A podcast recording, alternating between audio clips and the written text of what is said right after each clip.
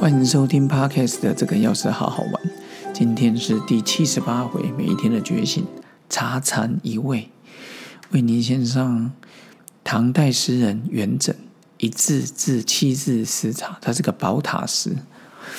他说：“茶香叶嫩芽，慕斯客哀甚佳。展雕白玉，罗织红纱。”挑尖黄蕊色，婉转曲成花。夜后邀陪明月，晨前命对朝霞。洗尽古今人不倦，将至最后岂堪夸？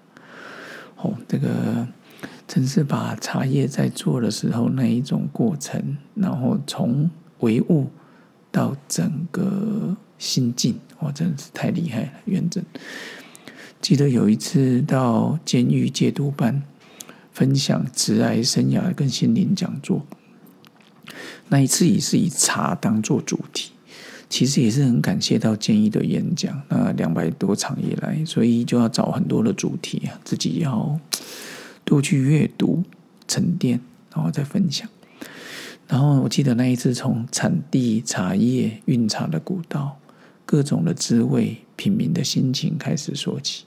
其实最重要就是专注当下，是一个最重要的静心过程。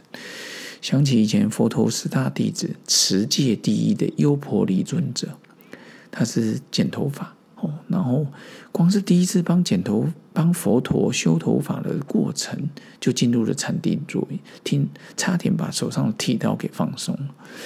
大学的时候，我那时候买佛陀四大弟子传，大学第一次看到这个描述，我觉得太神奇了吧。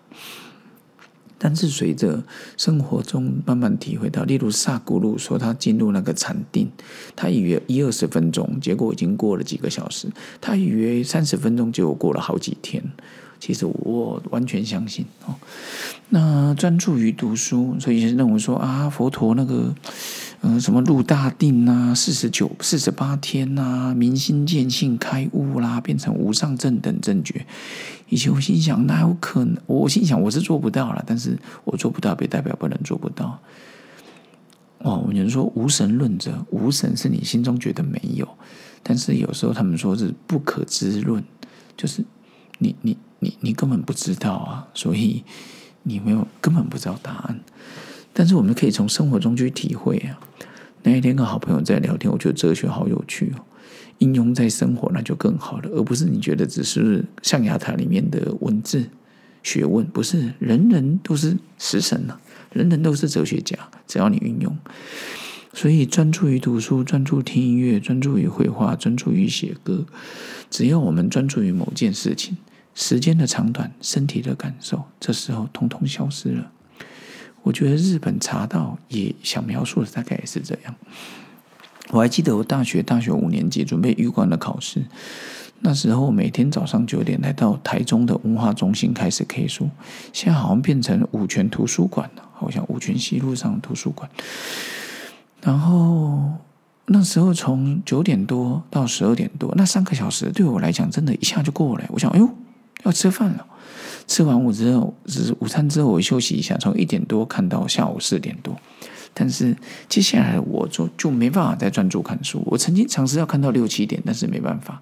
好像每个人我我的专注时间，所以那时候听到西方哲学家三个大咖在聊天，说每次三个人聊天回到他们回到宿舍回到家里，都觉得非常的疲累。我觉得也许就是这种感觉，因为专注了嘛。全神贯注、全速运转，休息的时候当然就是要充电。那两个月，除非学校有课，我记得我都是在文化中心度过，然后而且很快就进入那个状态，效率极佳。不过接下来我就很少能够持续这么久的 flow 顺流状态。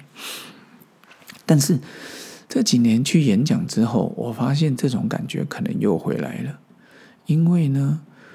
我觉得去演讲的时候，很有些人常在问我说：“你在演讲的时候想什么？”哦，我记得就是才哥了哈，就是徐展才药师才哥，他就说：“诶，讲师啊，那时候不认识的叫讲师。”他说：“你在演讲都在说什么？”我说：“其实我脑海里什么都没想，你相信吗？”我说好像我脑海里想讲的东西，就是像水银泻地，一直从我嘴巴说出来。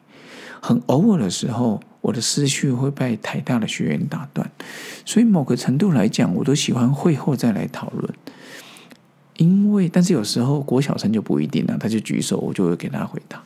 所以有时候我在台上的时候，我发现我思路会被打断，一旦打断之后，我才会接续接续下去。但说实话，我后来发现我讲的就不顺畅，所以现在我体会到。你在做什么事情就专注当下，静坐冥想、泡茶、看电影、阅读、祈祷、诵经，就会进入禅的世界，与万物接轨，你就会连线顺畅。此时人我没有分别，就是融为一体，与周遭万物彼此产生共和那种和谐的共鸣之感，最后合而为一。哦，这是我这几年的感受，跟好朋友们分享。也期待各位好朋友继续支持我们这个钥匙好好玩，我们期待下次见喽，拜拜。